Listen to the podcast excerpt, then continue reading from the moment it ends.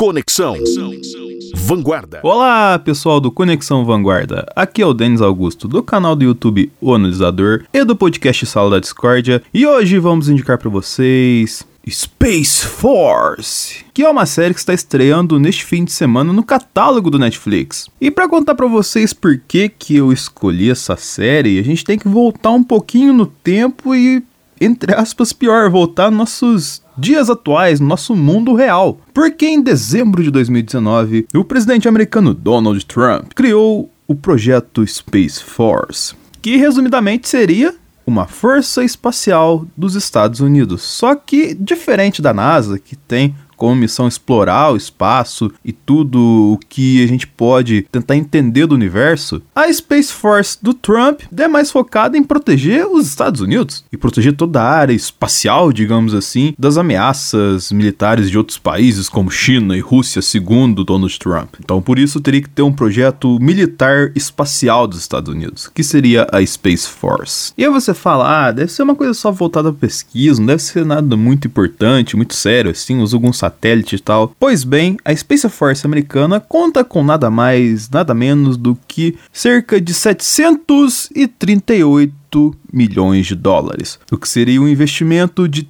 quase 4 bilhões de reais para um projeto de força aérea espacial. Seria isso, não sei nem se é força aérea e tal assim, mas é um investimento muito grande para uma coisa que teoricamente não tem motivo, que é só uma proteção. E para concluir tudo isso, a logo da Space Force é muito parecida com a logo da frota estelar de Star Trek. Sim, Donald Trump nega ter copiado, não, não tem nada a ver, mas é nítido, só você olhar uma do lado da outra você vê as semelhanças. Mas então você deve estar se perguntando por que, que eu tô falando tanto de uma coisa que é real para dar uma espécie de base para falar dessa série que vai sair no fim de semana do Netflix. Por causa que a gente, infelizmente, tá acostumado a ver vários desgovernos, entre aspas, nos governos mundiais atualmente, tanto em questões voltadas principalmente ao coronavírus, como questões como essas bizarras que a gente viu que eu acabei de citar com Donald Trump. E baseado nisso, Greg Daniels, um dos criadores da série aclamada The Office, junto com Steve Carell, que era o Michael Scott, protagonista da série The Office também,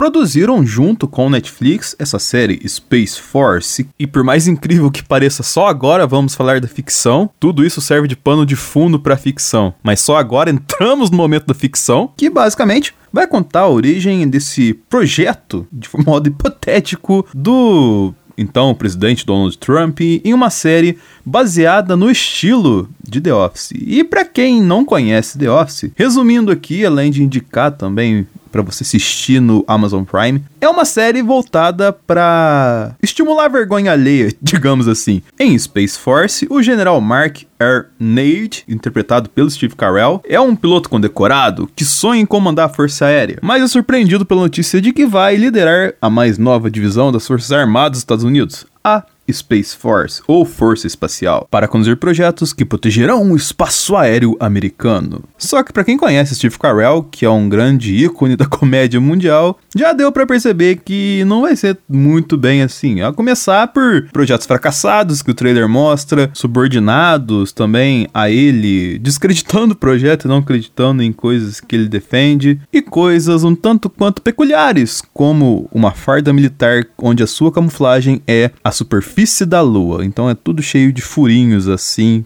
imitando a textura da lua, a farda desse pessoal. Então, nesse projeto maluco, baseado em algo um tanto quanto real, mas igualmente maluco, que Space Force foi baseado e construído pra gente, e vai chegar neste fim de semana no catálogo do Netflix. Então, com esta indicação, eu encerro minha participação. Se protejam, protejam quem vocês mais amam, fiquem em casa, um abraço a todos e até a próxima semana. Conexão Vanguarda.